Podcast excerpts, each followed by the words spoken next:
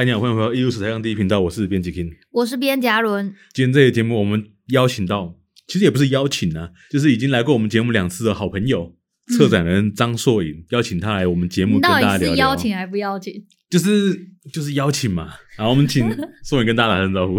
Hello，大家好，我是张硕颖，我们是来聊天的。对，没错，对对对，今天、就是、开心开心。因为知道最近你是不是又有一个新的展览？也不能说又有啦，就是有参加一个算是培训的计划，然后刚好就有一个成果展现，那想说可以来跟就是听众分享一下，听众分享一下，然后欢迎大家去看这样子。这个展览在哪里啊？这展览就可能离我们台南艺术大学比较远，在桃园中立的那个地方。我也太远了吧？没关系，反正我们听众有美国的，而且我们听众很多台北人。哎、欸，我是要说更远的都都应该都没有问题的。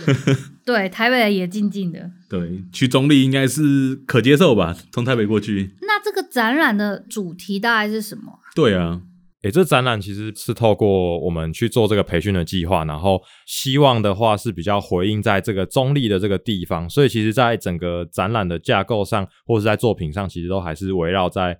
最大可能在中立桃园了，但是如果最小的话，其实我们可以看到是在金山所在的金山街这附近，然后还有一个新街溪流域这样，所以是一个对地方非常有关怀的一个主题。对啊，可以这么解释，因为其实在展览的。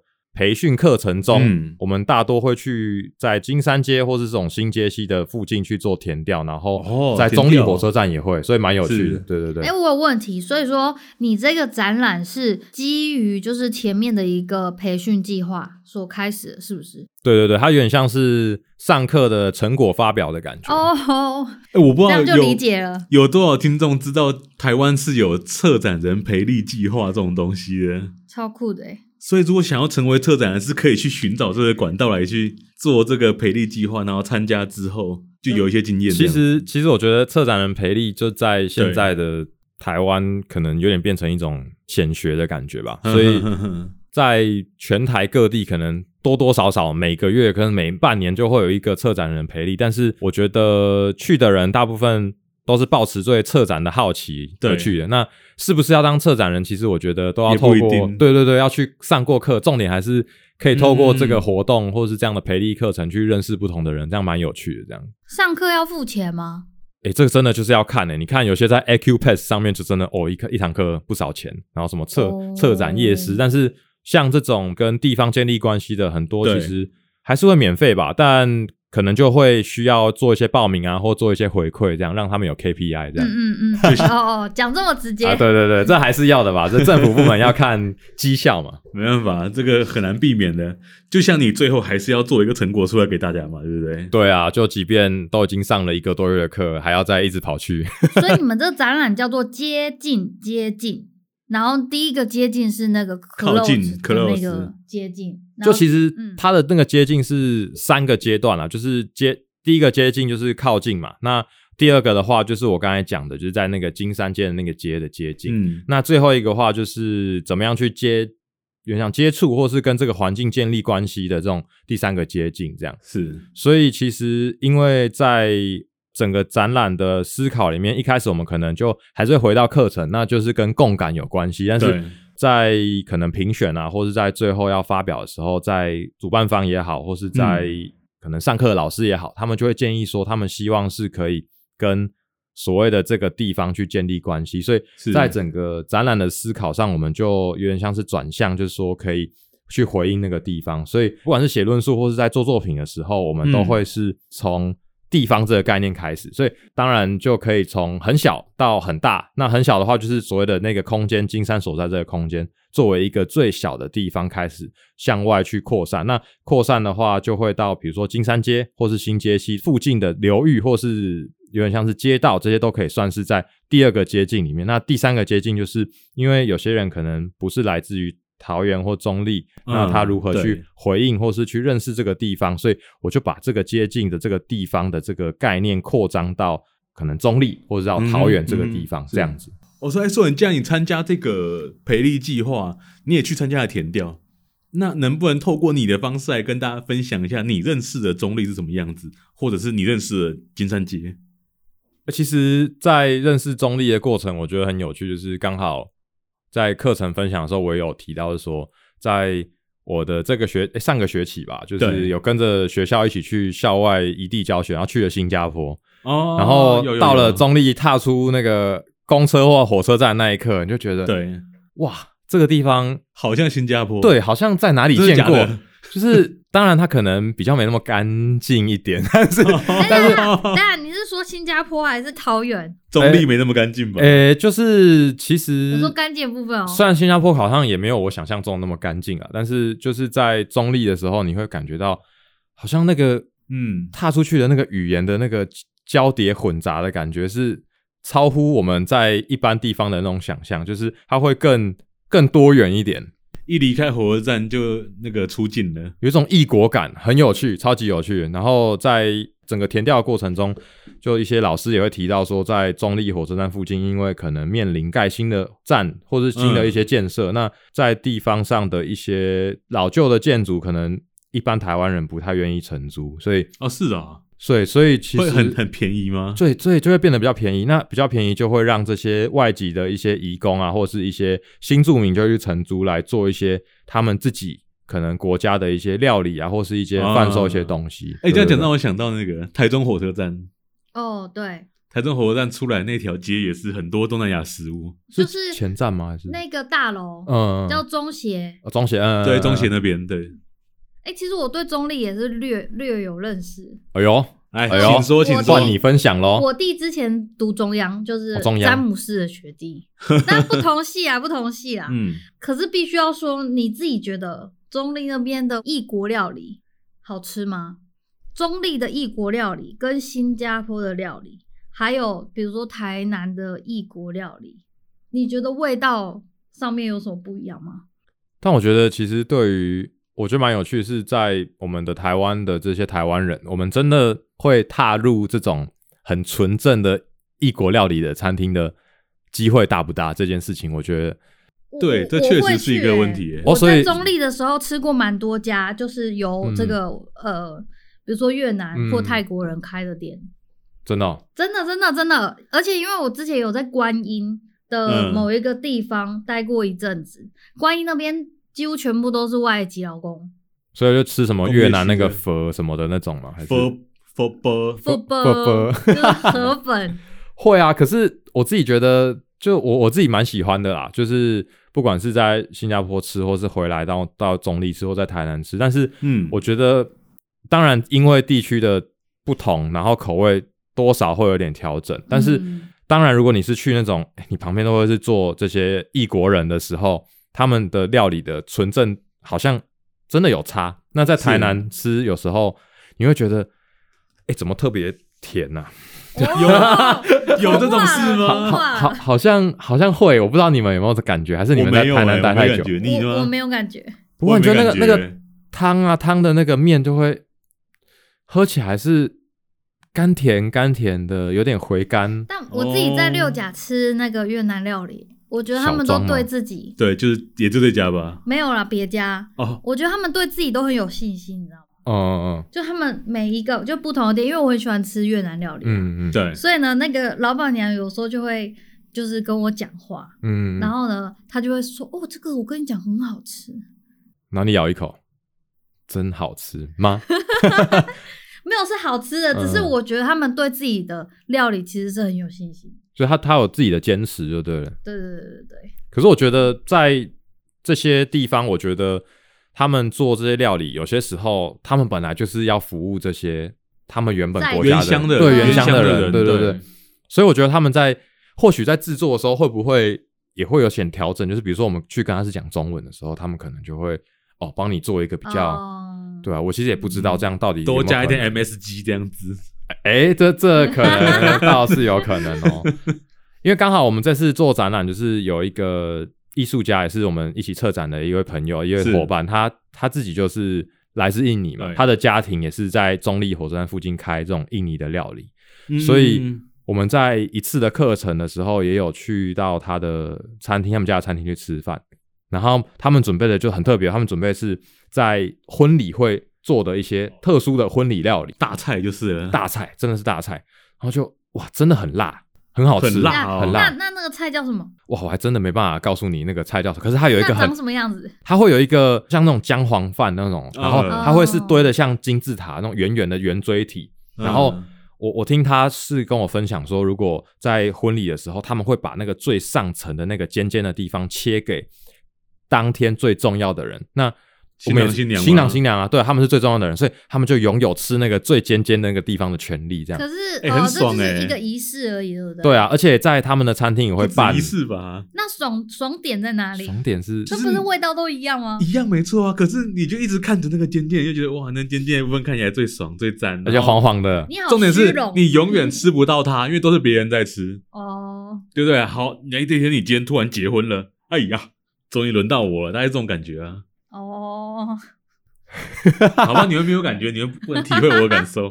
那种爽感可能不是啊，自己在家里不是也可以做吗？你就把它弄成尖尖，然后每天都吃上面就好了，然后再把它弄成尖尖，再吃上面。哎、欸，很有道理，好像有道理耶。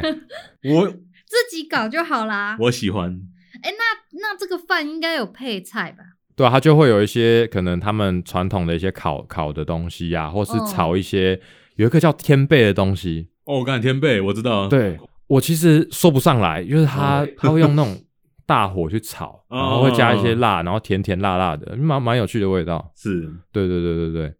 然后在他们的餐厅也会举办就是传统的婚礼，嗯哼哼哼，对，就是我们一般不会看到的那一种，就是在可能印尼传统的，那他们也会有他们特殊的仪式，这样蛮有趣的。那他们有在你们去餐去他们餐厅吃的当天，表演一段给你们看吗？其实没有，但是但是在后续的时候，其实，在我们的主办方，他们有其中一位伙伴是做纪录片，他们其实就有去拍摄，拍摄，然后有真的办婚礼的过程。对对对，就有分享，其实就蛮有趣，因为他们的在整个婚礼的过程，其实他们会请一个他们自己专业的摄影师，就是。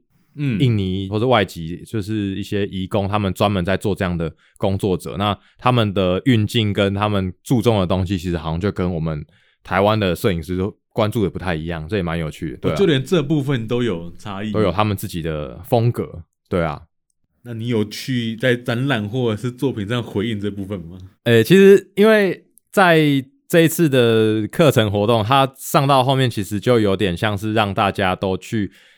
透过认识地方，然后去尝试去做出一点不一样的东西，所以到后面其实有点变成大家好像都必须要有做一点作品才能够回应这个地方。所以，呃，小弟我好像也有做一件作品。那其实我我不得不对做也对，也是一个不得不，但是我觉得也这个过程蛮有趣，是怎么样去认识、重新认识这个地方。这样我自己的话就。因为我自己是在桃园出生的，所以我几乎每一年都会回去至少一次。那我的作品其实比较多，就是在传达我跟桃园还有怎么样去看待这个，嗯，跟我的桃园的外婆家的这个关系，外公外婆家的这个关系。你外婆家在金山吗？啊，没有，外婆在桃园市，对不对？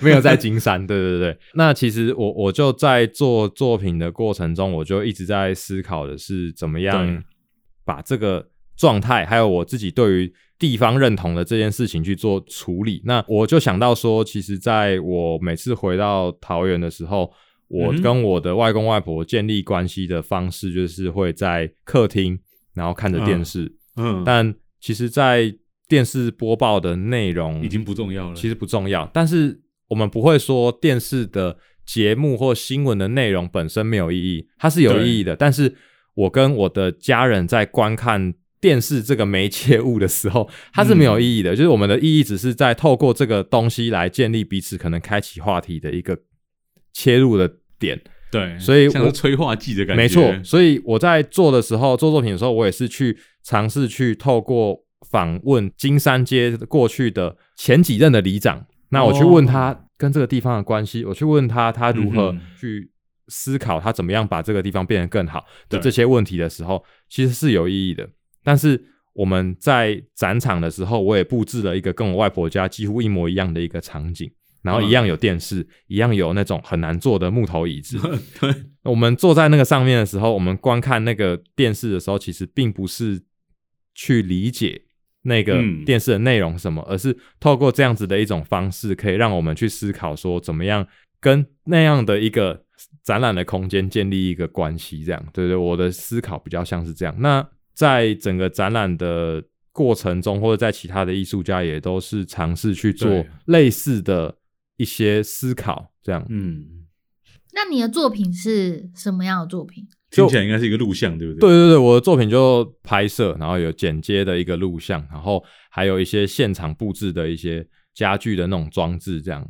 对对对，就话说你刚刚说你的你用客厅的方式来呈现你的场景，对，所以你的录像是透过客厅里的电视机播放吗？对对对，我就是透过其实跟我外婆家一模一样大小的电视机这样。哦、对对对对对，如实的呈现。嗯，那你那你外婆家现在还有电视机吗？有啊，我就哦，不是不不是整个搬过来，我就偷偷偷偷干走一台这样。哦，外婆很多电视机，大概有两三台啦，就偷拿一台应该不会发现。有啦，有征征询同意啊，真的外婆家的电视哦，真的真的真的，所以是很厚的那种，就是它现现在没有很厚的啦，对啊，现在的外电视机很厚的都都在回收站了，对啊，比较少啦，对啊，想说这样比较有味道啊。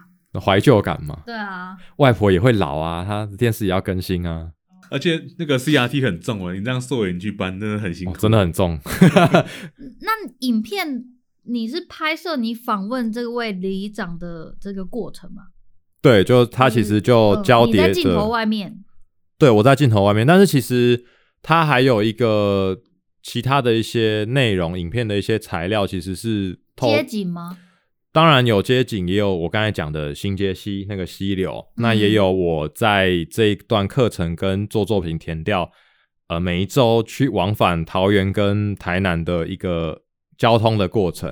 哦、那我希望的是怎么样在这个过程里面表现我如何 身体介入到这个区域的感觉，所以当然也有我从。不管是从中立火车站走到金山所在的空间，或是我坐公车走到金山所在的空间，嗯、所以其实它有大量的我在移动的这件事情在里面。这样，那我很好奇，你移动的这个距离这么长吗？就从学校台南这里，然后到桃园。对，那你选择了什么样的区域段落放进你的影片里面？呃，其实我的作品里面的这种移动，其实有一个重点，当然是在。进入到中立这个地方的移动的这个画面，可能就是用行走的方式。另外一种的话，就是透过大众运输不同区段的剪接，所以它其实就包含了从台南移动到桃园。它当然有火车，也有客运，所以我不会特别去把它显示出来，它是在哪里。但是我们可以看到，它是一个在移动的状态。这样。嗯，了解，所以没有一个特殊辨认的出来的一个景点。让人家知道说，哦，现在是台南，哦，现在是中立这样子。哎，如果坐客运的话，可能会经过力宝乐园，你可能会看到一个摩天轮。哦，对对对 只有那个可以辨认啦。但是，因为我觉得重点不会是在这个移动中间经过了哪些地方，而是这个点对点式的移动的那个过程，我想要把它呈现出来，记录下来。对对对对对。你知道我们还没开录之前啊，我们在跟硕影聊天的时候，你就跟我们说，你用了每一种方式前往。中立，我那时候心里想到底为什么？为什么你要用这么多方式去到那里啊？原来是为了这个作品。诶、欸，也也可以这么说。但是刚开始坐火车坐莒光号是为了省钱啊。但是，可是莒光号没有比较便宜耶。莒光号有没有比较便宜吗？我觉得客运比较便宜耶。可是客运就你会晕车吗？不会啊。可是客运这个距离可以睡觉了。对啦，但是我觉得坐客运就是你要找到那个停靠站，就是。因为我、哦、我我自己回到，我对我回到桃园，我不是直接要中立啊，因为我要我要住嘛，啊，我就住我外婆家，对外婆家在桃园市，对、哦，所以就比较尴尬。他就是如果你是在中立住，啊，没有问题，我就坐到中立还好，嗯、对吧？了解。那后来你如果不是为了作品的话，你为什么要选这么多交通方式？因为有时候就觉得太累，不想开车。对啊，就开车去，这个这可以理解，真的很累。那如果是坐坐高铁，就是真的。超超累，快。不想不想管了，就是钱就算了。嗯，那如果是做客运的话，就后来慢慢发现，哎、欸，我好像可以试试看客运到这样的地方的身体感是什么，嗯、所以我就哎、欸、来做做看客运，就做了一两次就，就、欸、哎，就像学长说的，哎、欸，真的蛮舒服的。有时候会买，对，有时候会买到那个两两排的哦，白金座舱，白金座舱，你坐一定是核核心，这透露了那个没有帮任何客运广打广告哦，但是 蛮舒服的，推荐大家。那我好奇，你问里长的话。就是问说他在这边服务多久啊，或者是这里有什么有趣的事情之类的吗？就是你问的主题啦。因为其实，在课程的刚开始的时候，我们就有跟里长去一起填调，因为里长是里长还参加哦，带我们去访问那个，也不算真的访问。他是学员吗？他不是学员，他不是学员，他是他是我们的老师。他也来培力计划，他是引路人。哦、那所以就会，因为我自己本身有一半的协同是客家人，那。那里长就讲到一个我觉得超级有趣的故事，他就是跟听众分享一下。对，他是一个作为一个切入的点，就是里长的另外一半其实是来自外籍的。那他、嗯、我记得好像是来自越南吧？对对，那那为什么他会找越南籍的另外一半呢？他不是像我们可能大家听到就说哦，因为他可能找不到对象啊，嗯、用买的、啊、用买的啊。但是对他来说，他给我的回馈是 不是？嗯他以前是做水电的，对，然后他有一个小包商的弟弟，好像就是娶这个地方的另外一半。Uh-huh. 那他说，其实因为他觉得这样的地方的另外一半，他们很认真工作，他很喜欢，Uh-huh. 他希望可以另外一半跟他一起奋斗努力。是，那这是作为一个出发点。然后，另外我们在爬书历史文献的过程呢，就会发现超酷的。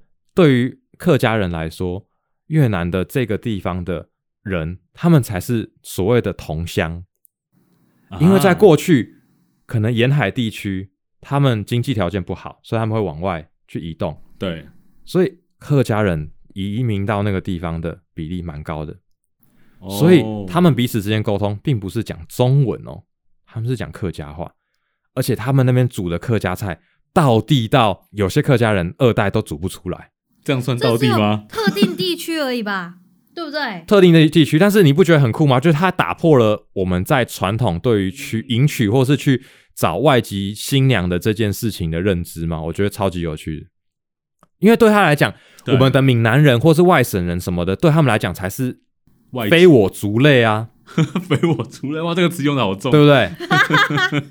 对不对？客家人，然后要勤俭、刻苦、持家、应景，对不对？这个够应景了吧？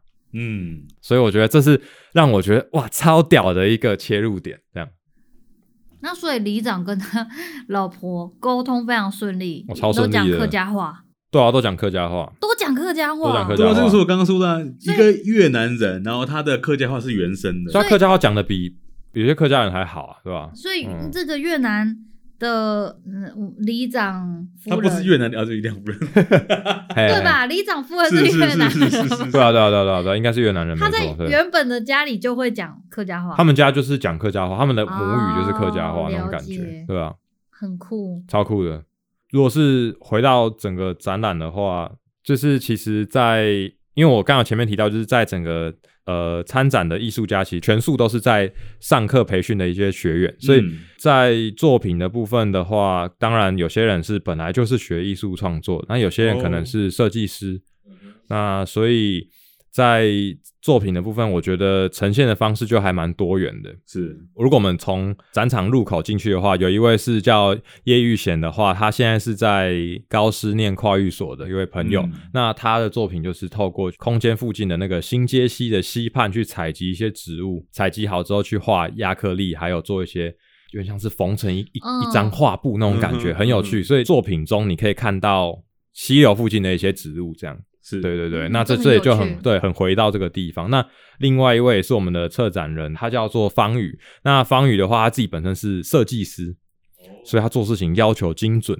嗯，所以他的作品其实就很精准的去传达他自己个人跟中立很特别的外籍的这种文化的一些关系，这样子。因为他自己的话。家里也有这种外籍的一些照顾老人家的这个义工，嗯、那他们家庭跟这个义工关系是很良好的，所以他其实就试图从这个地方作为一个切入点，然后去做一个像是编织的方式，然后把这个东西串起来。还有一个很有趣，他有一件作品是叫劳力士，然后这个我觉得是超好玩的，他就放一个时钟，那它的象征意义就是有点像是中立这个外籍义工，他不仅是来追求一个金钱上的一个。嗯，可能就是物质上的一个追求之外，他是透过劳力士这个双关的那种劳力劳力的这种劳力士的这种，我觉得蛮有趣的这样。嗯，那这个作品是一个呃绘画。没有，它就是一个，它是一个现成物的一个时钟，哦、然后搭配上他自己去编织，嗯、用多样性的媒材，不管是线材是我们知道的嘛，编织一定会用到的，还有一些塑胶的东西或者金属的铁丝，就是透过这种方式，有点可以去回应这个产业的多元性。在中立也是工厂嘛，算是很大的工业区，嗯、对对对对对。所以把它编织成一一个像手表的表带这样子。嗯，它有点像是手表。的不应该说时钟是在在地上的，那其他的地方它是透过像是挂挂起来的方式，它就像一个网子，嗯，去笼罩着整个空间这样。对对对对对，蛮蛮有趣的。那是在一楼的空间啦。那如果二楼的话，我们在上楼的过程就会看到另外一位是我们的策展那个谢发群他的作品。那他的作品其实刚好我刚才有前面提到，他是一个印尼餐印尼的，对对对的小开。嗯、对，那他其实 他其实自己本身也是学算是艺术创作，所以他在做作品的时候的思考，一直以来可能都比较没有去关注到他自己本身的文化，还有他自己的。发源这样子，所以我们在做展览讨论的过程中，就是，哎，你是不是可以从这个方式去切入？对，所以他就透过这样的方式去跟他的爸爸，他的爸爸就是餐厅的主掌厨的人，没错，掌厨。那他去学刚才讲到的那个结婚的八道料理，具有一个特殊性之外，也是重新去认识他们家乡的一个文化。那他的作品是一个。长达一个半小时的一个影像录像，那他还有透过他自己充分的用手稿去记录下作品，还有食谱这些东西，这样。哦，对啊，所以我觉得他的作品还有一个很有趣的是，他有一种多元的回看的一种特性，就是不管是他必须要去做剪接之外，因为他跟他父亲说话一定是用他们原本的语言，哦，可能印尼印尼话，所以在这样的过程中，他需要去上字幕转译成中文的时候。他就已经做了不止一次的重新回看，所以他对于不管是菜色也好，或对于这个文化为什么会这样做也好，他都有很深层的理解，这样，所以蛮有趣的。那再往下走的话，其实还有另外在一个房间里面有两两位艺术家的作品，他们的作品就是一个是在回应新街西的流域，他透过用石头的方式去说故事。虽然他在做作品的过程中想要把拍摄的用具放到水里去拍摄，所以他的手机就坏了，哇！所以他作品就变成档案展，因为没有影像了，也不错啦。对，那如何用这种很档案理性的方式去看待呢？啊、所以他就导入了一种感性的话语，就是记录下他那种难过的心情。嗯、呃，对。那另外一位艺术家的话，他则是因为他自己本身是从外地到中中立，或是。所谓的原自是内力这个地方，就桃园这个地方读书，所以我觉得对于各位听众而言，可能会有一种，你如果是从小到大还没有读大学之前都是在家乡的话，对，你去读大学，你应该是第一次离乡背井的话，你会有一种孤独、很很难受的感觉，有一点茫然。没错，那他就在什么地方找到这样的心情的投射呢？就是在路上、街边有这种椅子，嗯、所以他大量的采集在中立、桃园、内力地区的椅子。椅子不管是一张、一对，或是一组，对，还是沙发这些东西，它其实都可以透过不一样的状态传达不一样的氛围，还有回应他自己在这一段过程中他经历，比如说跟朋友的相聚，或是自己一个人回家的路上的那种孤独，蛮好玩的。就是透过影像的方式，只是有点可惜，就是如果他有一些物件可以让我们搬到现场，对对对，你就觉得超酷 超屌，但是因为可能空间的关系，或者是时间的关系，它并没有办法很很。完美的去呈现，嗯、但是我觉得那种去异地求学过的人应该都有这种感受，不知道两位主持人有没有这种感受？当然是有啦，只是没有把心情投射在椅子上。那你们投射是在投射在自己的生活上啊，哦、对对认真生活读书嘛，对不对？没有读书，只有生活，哦、只有生活，生活很重要。对，把它投射在游戏上，也是不错。所以呢，我们在进入到下一件作品的时候，另外一位艺术家是叫洪香如，那是。他自己本身其实就具备很丰富的一些创作的经历，所以他的作品其实是一个长期发展的计划，是跟他先生，嗯，因为他常常也不说常常，他有大量的国外驻村的经验，哦，所以他跟他先生就做了一个作品，是透过一个早上在不同地方醒来的时候拍下对方的照片的这样子长期的计划。他们人都在同一个地方吗？不可可能在同一个地方，可能不在同一个地方。嗯、哼哼哼那这件作品很有趣，是它投射在一个用投影投射在一个房间的床上，L 型的一个角落，所以它的空间感就很强。对，那我的作品就客厅，对，客厅在顶楼的部分，用一个超热的环境，让大家非常的感受到阿嬷家的那种。温度，温度，还有阿嬷的 没有办法久坐的椅子的那种感受，是是是超级强的。大家都只能看完那个六分钟的录像作品，就赶快离开去吹冷气。那我看三分钟就好，只能看一半这样，对吧、啊？所以就整个计划其实这样。那其实，在我们的展览过程中，还是有办蛮大量的一些活动座谈啊，对，座谈。不管是我个人会跟我的访谈对象。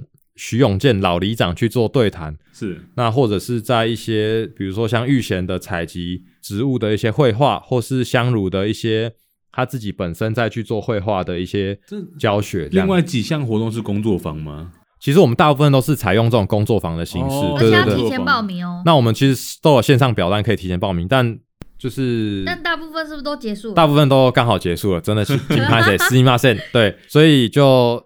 展览的话，就是五六日都可以去看，因为平日的话，就是本人在台南，可能赶不及过去开。那如果要去看，可以先私讯金山所在的那个粉丝专业，然后可以问一下他们可不可以帮你开，这样。对对对对对，基本上是五六日绝对开放，这样。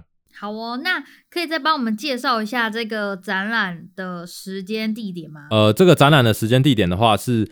即日起至十月八号，只要是在五六日的这个周间都可以去看。那其实也剩一也也剩一一周啦，对对对。那那空间的部分的话，就可以 Google Map 可以搜寻金山所在实验空间，那它是在中立。那如果呃去的话，它并不是那么直接靠近大众运输，所以可能要稍微走个六七百公尺，不远。